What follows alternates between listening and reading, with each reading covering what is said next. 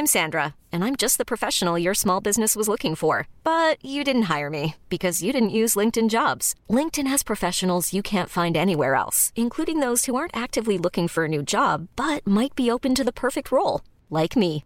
In a given month, over 70% of LinkedIn users don't visit other leading job sites. So if you're not looking on LinkedIn, you'll miss out on great candidates like Sandra. Start hiring professionals like a professional. Post your free job on linkedin.com/achieve slash achieve today.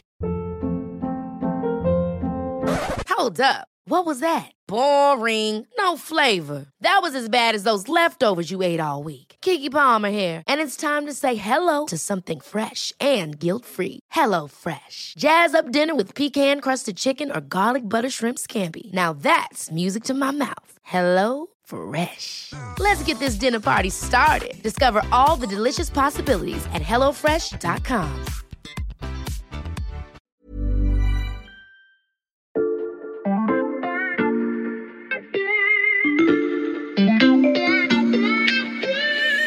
Le continent africain, ce sera le plus gros bassin de consommation de la planète. L'ours d'un pays lointain du Nord s'appelle la Russie. Il faut d'abord savoir ce que c'est que Wagner. Bah, c'est une euh, bonne vieille recette qui consiste à prospérer sur le chaos.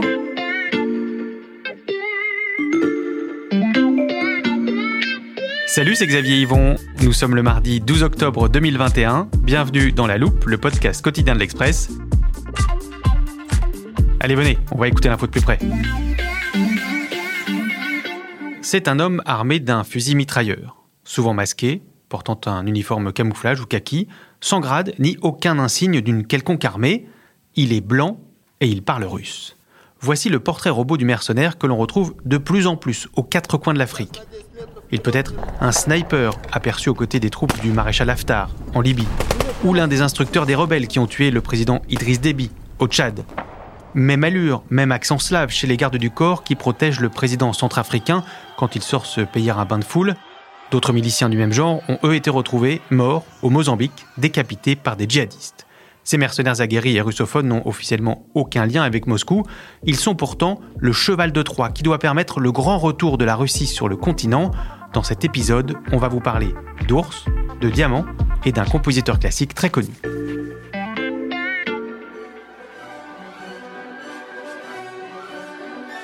Charlotte, tu reconnais cette musique? Ah, ça, me, ça me dit quelque chose. Euh, la chevauchée de Valkyrie, Richard Wagner? Bravo, c'est gagné. Et vous, vous avez peut-être reconnu Charlotte Lalanne, spécialiste Afrique au service monde de l'Express. La chevauchée des Valkyries, donc. Euh, cette air célèbre résonnait lundi 20 septembre dernier dans le lobby d'un hôtel international de Bamako, la capitale du Mali. Et ça, euh, Charlotte, ça pouvait ressembler à une provocation. Alors oui, peut-être que le réceptionniste a voulu euh, ce jour-là jouer un petit tour à la délégation euh, française qui était euh, en visite à Bamako, délégation emmenée par la ministre française des armées, Florence Parly, qui a débarqué euh, à Bamako euh, en catastrophe pour euh, tenter de dissuader le pouvoir en place de faire affaire avec des mercenaires russes connus sous le nom, je vous le donne en mille, du groupe Wagner. D'accord, on en revient à notre ère de la chevauchée Valkyrie. Voilà, le fameux. Et alors, juste pour remettre un petit peu en contexte la situation au Mali et au Sahel, on a une force antiterroriste française qui est présente depuis maintenant 8 ans, qui s'appelle l'opération Barkhane. 5000 100 hommes sur le territoire du Sahel et qui euh, doit se redéployer euh, à l'horizon 2023 pour diviser par deux euh, ses effectifs.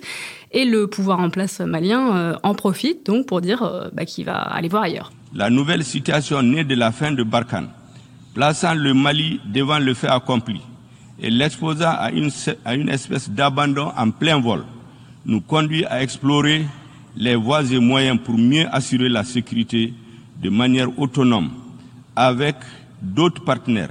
Ça, c'était le Premier ministre malien Shogel Maïga le mois dernier à la tribune de l'ONU. La réponse du ministre français des Affaires étrangères Jean-Yves Le Drian à elle était très claire.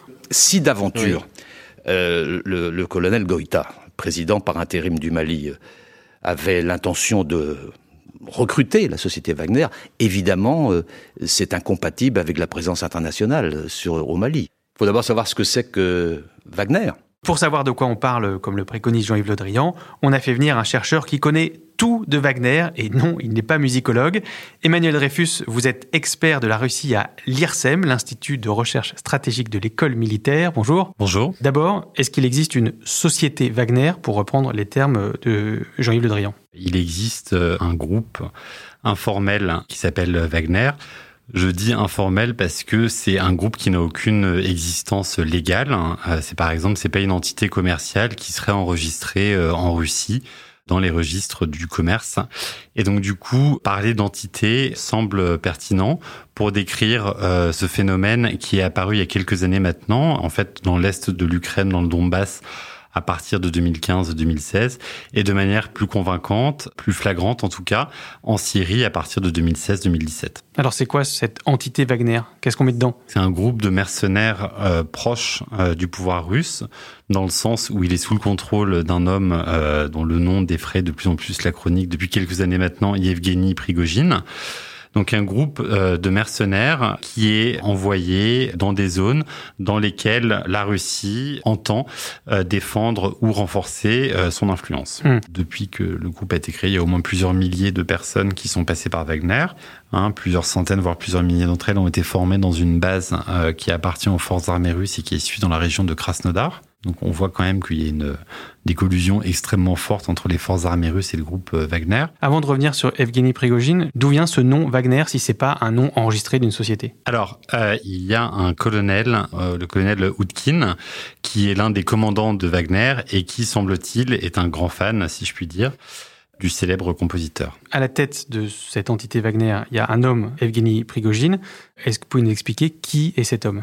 Yevgeny Prigogine, donc c'est un homme proche du Kremlin euh, qui a fait euh, fortune dans les services de restauration rapide en fait dans les années 90 euh, et qui s'est peu à peu rapproché des cercles proches en fait de Vladimir Poutine. Il est surnommé le cuisinier parce que effectivement, il est passé du commerce de hot dog dans la rue au début des années 90 à Saint-Pétersbourg à euh, celui de cuisinier en chef, si je puis dire, du Kremlin. C'est lui qui assure les services de catering au Kremlin en quelque sorte. Il correspond à ce qu'on appelle la figure d'un entrepreneur euh, politique. En fait, des hommes d'affaires qui mettent euh, au service des intérêts du Kremlin leur fortune, leur réseau d'affaires. Il est connu pour avoir fondé, ou du moins pour diriger l'Internet Research Agency, qui est une entité apparemment, enfin responsable en tout cas selon euh, les services américains, de l'ingérence électorale russe dans les élections américaines euh, en 2016. Prigogine, Prigogine, s'il m'entend là, au-delà de cette salle, euh, qu'il sache qu'on le connaît bien. Voilà. Vous l'avez dit, Prigogine, c'est un proche de Vladimir Poutine. Est-ce que le lien entre Prigogine, ses mercenaires, et le Kremlin est prouvé Oui, il a été établi par un certain nombre d'enquêtes menée par euh, des journalistes d'investigation euh, extrêmement réputés, qui soient euh, russes. Hein, je pense aux enquêtes du, du, journal Novaya Gazeta, du journal Fontanka.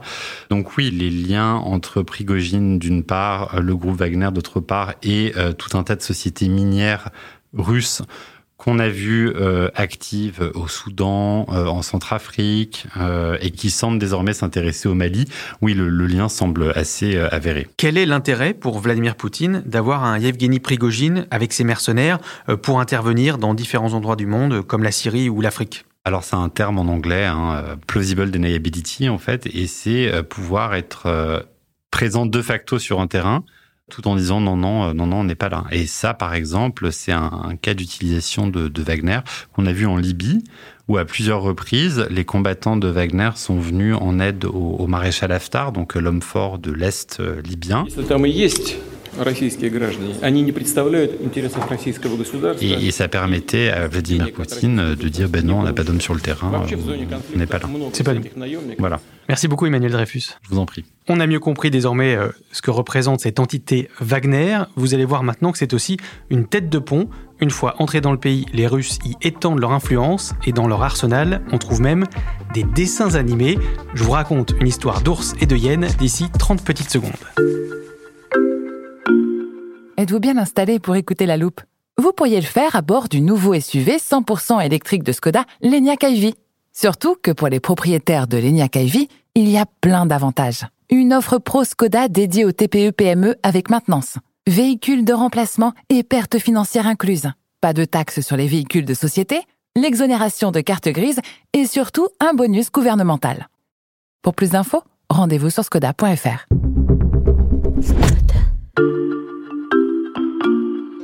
Dans un pays chaud, dans le centre de l'Afrique, des animaux laborieux cultivaient des. L'animation n'est pas très élaborée, mais la fable est plutôt facile à comprendre. Euh, Nous sommes en Centrafrique, dans une ferme où l'éléphant, à force de travail, fait grossir sa récolte. Qui avait la plus grande récolte. Hélas, il aiguise l'appétit des hyènes.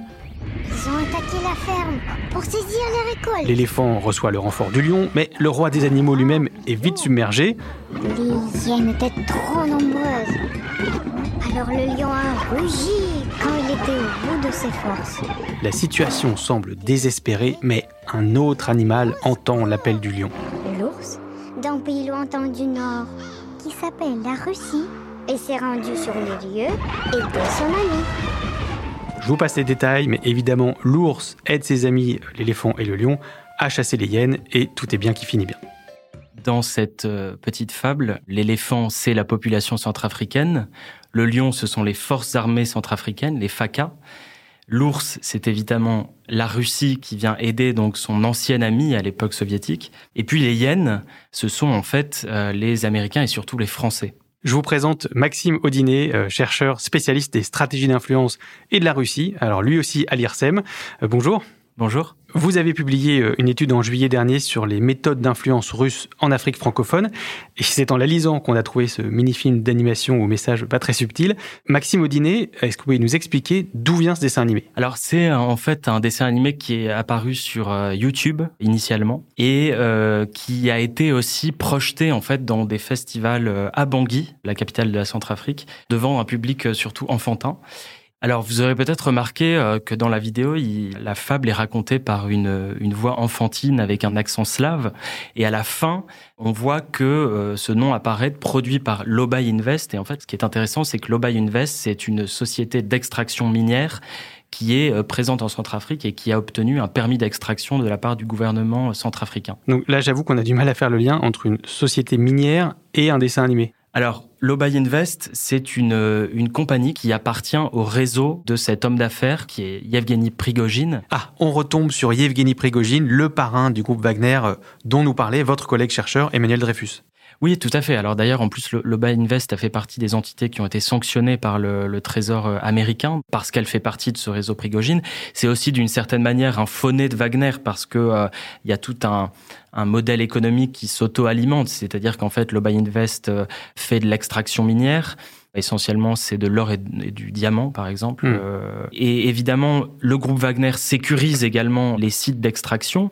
Et ce qui se passe, c'est que si l'extraction sert à financer en retour euh, le groupe Wagner. Donc voilà, le système s'auto-alimente. Et à financer les outils de propagande. Et à financer du coup indirectement euh, tous ces outils influence, puisqu'en fait c'est un réseau très large, qui est d'ailleurs un réseau privé, puisque Prigogine est un, un homme d'affaires, c'est pas un homme politique, c'est pas un membre du ministère des Affaires étrangères, mais qui sert du coup euh, effectivement indirectement euh, le pouvoir russe et, l'agenda de politique étrangère euh, officielle de la Russie. Et ce qu'a fait par exemple euh, Lobay Invest euh, en Centrafrique, ça a été de financer en fait une radio qui s'appelle Radio Lengo Songo. Et depuis, elle diffuse un discours qui vise à la fois à légitimer la présence de la Russie et notamment de ce qu'on appelle les instructeurs russes, qui sont en fait les mercenaires de Wagner.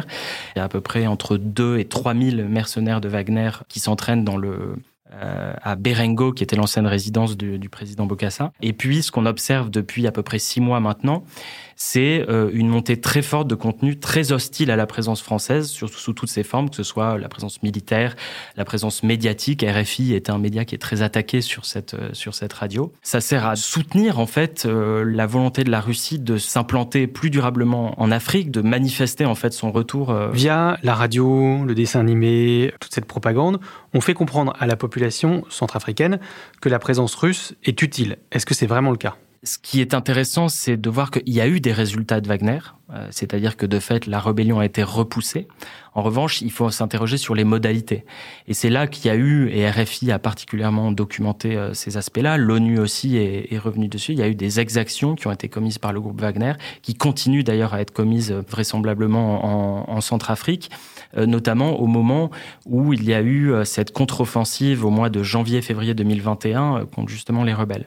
Et c'est là qu'intervient d'ailleurs un autre élément qui est ce film touriste qui semble-t-il aussi a été produit par des entités liées à Prigogine. Et dans ce film, ce qui est intéressant, c'est qu'on voit une vision très sélective de ce que fait Wagner sauver la population, aider euh, les FACA, sauver la Centrafrique. Mais évidemment, tous les aspects les plus négatifs ne sont pas, sont pas montrés. Projeté en sango, la langue nationale, dans le plus grand stade de la capitale, le 20 000 places, le film fait sensation. Et ce qui s'est passé au moment où, en province, les exactions ont commencé à être documentées, il y a eu une montée d'un sentiment en fait assez hostile vis-à-vis de Wagner et plus largement de la présence russe. Le groupe Wagner et plusieurs acteurs sont partis en province à la suite des combats et ont fait, euh, ont repris des techniques de propagande en fait assez classiques, assez anciennes qu'on a pu par exemple observer pendant la deuxième guerre mondiale, qui consistaient à aller à la fois distribuer par exemple des, des sacs de riz, euh, des sacs de sucre avec la photo de Prigogine sur le sac, et puis ah oui. aussi euh, à diffuser dans des dans des écoles ou des salles communales à diffuser le film touriste avec projecteur pour finalement montrer les meilleurs aspects de Wagner et, et évidemment dissimuler les mauvais côtés, tout ça avec l'assentiment évidemment du, du, gouvernement et du président Touadéra à Bangui. Merci Maxime Audinet de nous avoir euh, décrit toutes ces recettes appliquées dans le laboratoire centrafricain et qui pourraient bientôt être répliquées au Mali. La Russie est de retour en Afrique, oui, mais pourquoi faire exactement?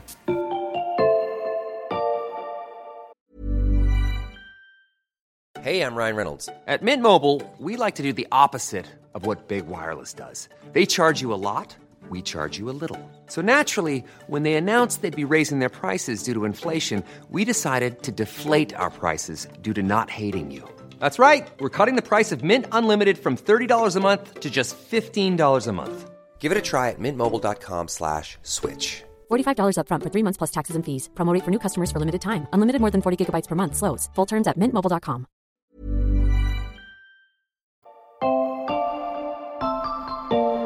Je me tourne à nouveau vers toi, Charlotte. Euh, la Centrafrique est un pays en état de guerre quasi permanente. Le Mali est dirigé par des putschistes et menacé par des djihadistes. On peut se demander ce que la Russie vient faire dans euh, ces pays très instables. Bah, c'est une euh, bonne vieille recette qui consiste à prospérer sur le chaos. En l'occurrence, choisir des pays, tu l'as dit, en guerre, de préférence des ex-colonies françaises où la France est de plus en plus critiquée et donc euh, de proposer euh, ces services en rappelant au passage la vieille amitié euh, entre la Russie et l'Afrique, puisque l'URSS, après les indépendances, a été un allié que beaucoup de pays du continent ont choisi pour s'affranchir de la tutelle occidentale. Donc finalement, il y a cette légitimité, ces liens qui sont anciens, et, pour la Russie, c'est tout bénef parce que envoyer quelques centaines de mercenaires, finalement, bah, ça coûte pas très cher, d'autant que Moscou n'a même pas en assumé oui, euh, les, éventuels, euh, voilà, les éventuels dégâts. Et donc, euh, voilà, une petite mise, un gain maximum, puisque en France, on l'a entendu, et plus, plus largement d'ailleurs en Europe, l'arrivée de, de, ces mercenaires crée la panique, et elle montre surtout eh bien, que sur le continent, il y a de la concurrence. Oui, on a bien entendu l'énervement français vis-à-vis du, du Mali, ça fait partie du petit jeu géopolitique russe, mais est-ce qu'il y a aussi une stratégie économique de Moscou? Oui, elle consiste en fait à se servir de ces pays en guerre, la Centrafrique, le Mali, comme des marches ou des, des portes d'entrée vers d'autres pays plus riches, là où euh, potentiellement la Russie pourrait trouver des marchés. L'Angola, le Nigeria, quand même, le Nigeria c'est le pays le plus peuplé d'Afrique. Selon les projections, ce sera le troisième pays le plus peuplé du monde dans 30 ans. Donc euh, voilà, il faut bien voir euh, que dans très peu de temps, le continent africain, ce sera le plus gros bassin de consommation de la planète, avec une classe moyenne qui émerge, et donc eh ben, des opportunités de, de business. Et ça, la Russie, elle a bien compris euh, d'autant qu'elle a absolument besoin de diversifier son économie qui est encore euh, très très dépendante des hydrocarbures. Et alors, est-ce que ça porte ses fruits? Alors, d'un point de vue économique, pour l'instant, c'est pas extraordinaire. Il faut dire qu'il y a beaucoup de concurrence, hein, à commencer par euh, le géant chinois, et c'est pas facile de rivaliser avec la Chine. Les deux pays d'ailleurs se battent pas tout à fait sur les mêmes terrains pour le moment. Le dada des Russes, c'est la coopération militaire, on en a parlé, et en particulier la vente d'armes. Sur la période 2014-2019, la Russie, par exemple, est devenue le principal fournisseur d'armes de l'Afrique, d'après le Stockholm International Peace Research Institute. C'est un observatoire international reconnu sur le marché de l'armement. La Russie, donc, qui fournit la moitié, quasiment la moitié des équipements vendus aux pays africains. Et depuis 2014, eh bien, une vingtaine d'accords de coopération et de défense ont été signés avec euh, des pays d'Afrique euh, subsaharienne. Et tout cela s'inscrit dans une reconquête plus large du continent, euh, symbolisée en 2019 par le premier sommet Russie-Afrique qui s'est tenu à, Sochi et un second qui devrait être organisé tout prochainement en 2022. Donc la diversification de l'économie russe, ça passe pour l'instant par la vente d'armes. Est-ce que les pays où la Russie vient s'implanter, y trouvent eux aussi leur intérêt? Eh bien en Centrafrique, c'est ce que le président affirme, hein, que ces instructeurs russes ont permis de repousser les rebelles, notamment une offensive qui menaçait la capitale Bangui en 2020.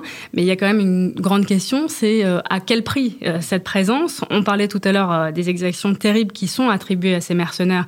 C'est pas rien. Hein. On parle d'exécutions, de tortures, de viols euh, commis par ces combattants russes. Et puis, au-delà de ça, militairement, ces hommes ont aussi largement montré leurs limites. Par exemple, au Mozambique, où le gouvernement a fait appel à eux en 2019 pour repousser une offensive djihadiste, et eh ben ça a été la bérésina à tel point que finalement l'État a congédié les Russes et a préféré faire appel à une société privée euh, sud-africaine. Donc militairement, il n'y a pas de miracle Wagner. Et puis, au-delà de ça, une question se pose sur l'influence russe, jusqu'où euh, Moscou est-il prêt à aller, notamment en matière d'aide aussi au développement. On sait que la France et l'Europe sont euh, des gros fournisseurs d'aide au développement dans un certain nombre de pays, même si Bon, les résultats sont pas forcément géniaux, mais si le Mali confirmait ce deal avec Wagner, euh, il risque de couper les ponts avec la France, avec ses partenaires européens. Et ça, c'est un risque. C'est ce qui s'est passé en Centrafrique pour la France. Et on voit aujourd'hui le président centrafricain Touadéra et eh ben, en revenir tout doucement, euh, tenter de renouer avec la France en cherchant à nommer un nouvel ambassadeur, par exemple. L'Afrique, continent de toutes les convoitises, ça promet d'autres épisodes de La Loupe. Euh, merci Charlotte. À bientôt. Charlotte Lalanne, tous tes articles sur l'Afrique sont à lire sur le site de l'Express. Si cet épisode vous a intéressé, dites-le nous avec euh, des commentaires et des étoiles sur vos plateformes d'écoute, Apple Podcast, Spotify ou Podcast Addict par exemple. Et abonnez-vous hein, pour ne rater aucun épisode. Celui-là a été fabriqué avec Louis Coutel, Margot Lanuzel, Mathias Pengili et Lison Verrier. Retrouvez-nous demain pour passer un nouveau sujet à la loupe.